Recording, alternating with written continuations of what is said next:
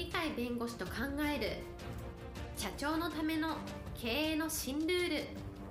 この番組では企業が選ぶ弁護士ランキングで税務部門1位に輝き70冊以上の本を出版し多くの経営者を支えてきた鳥飼重勝が社長経営者独立希望者起業家のための経営の新ルールについてお伝えしていきます。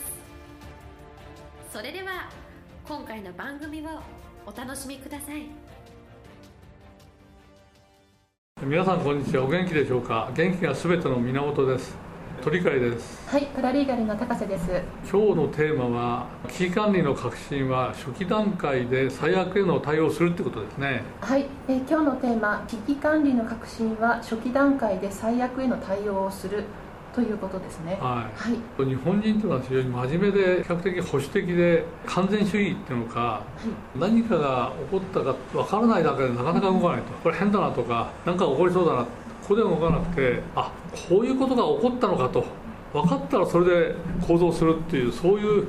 行動がちょっと遅いなと。はい。そのために後でいろんな問題が起きるという手遅れになるという事例が相当に実はあると、東日本大震災とかあるいは最近は洪水が多いんですけれども、はい。これでもうやっぱり手遅れになったのたくさんありますね。やっぱりこれからは何が起こるかわからない時代に入っていくということを考えると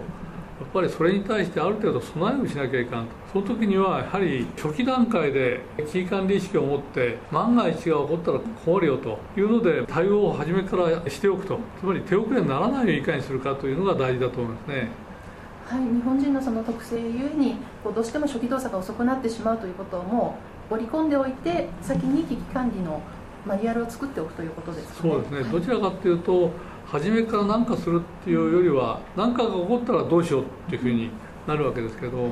アフターコロナ時代でも最近のこのコロナ対応でもどちらかというと政府とか地方公共団体対応が必ずしも一致してなくてバラバラでしかもちょっと遅すぎるんじゃないかなっていう対応もあるということをみんな経験してますのでしたがってやっぱり何か起こる時にはこういうことをやるんだとこういう人たちが集まってこういう決断をしたらこれ全部広げていくんだというような形のやっぱり危機管理を常に初期段階で対応方針が決まっているというそういう発想がやっぱり必要じゃないかと思うんですね。はい、もう最初の段階で方針が決まっているということですね。えーそれ大事なことは危機管理ですから何か最悪のとこことが起こるだろう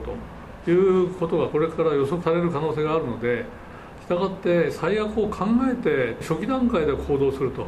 こういうことがやはり必要になってくるんじゃないかと思いますね。と言いますとその危機が来る前にも最悪を考えておくということですそうですね、最悪って、えー考えて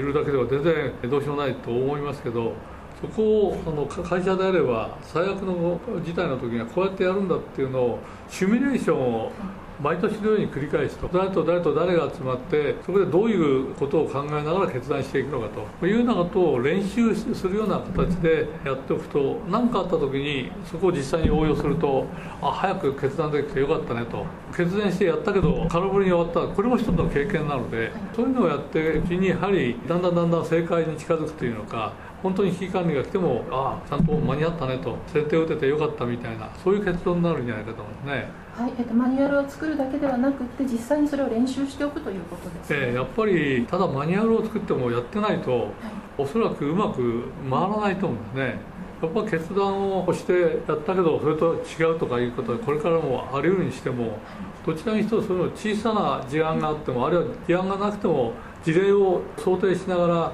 その決断をする人メンバーを誰にする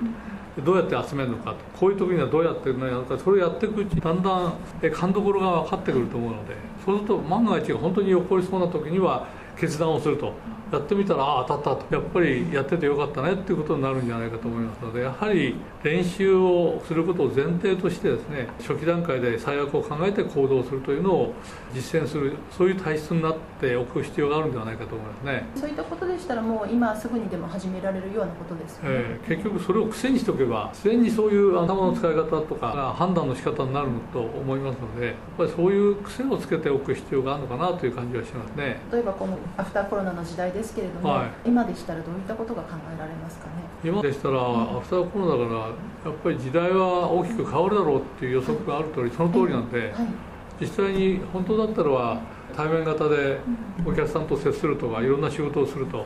いうところがウェブを使ったりですねデジタル化されたものをやはり使わざるを得ないというとこれからもやっぱりやってみるとこちらの方がいいよと。はい。時間が短くてしかも対応がえこの場合ならスムーズにいくという場合がたくさんあることを気づいたはずですからそしたらそういうことになる可能性が高いとすればそれに合わせた形でえ新しいものをどんどんどんどん取り入れていくと。そうでないと対応が遅れてくるといざっていう時にとってはもう手遅れでしたと。なるので今だったらちょうど危機管理に対する対応を練習するには一番いい時期なので。アフターコロナっていうことをやって従来の常識と違うつまり自分たちがお客さんとした人たちがお客さんにならない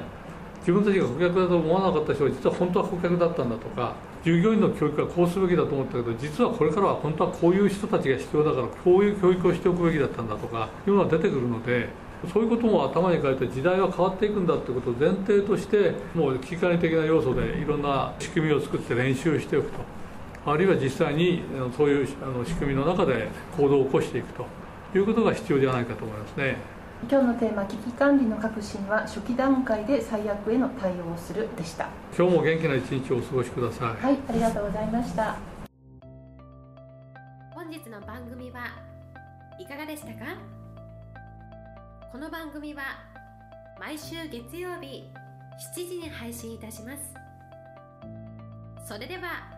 次回の配信を楽しみにお待ちください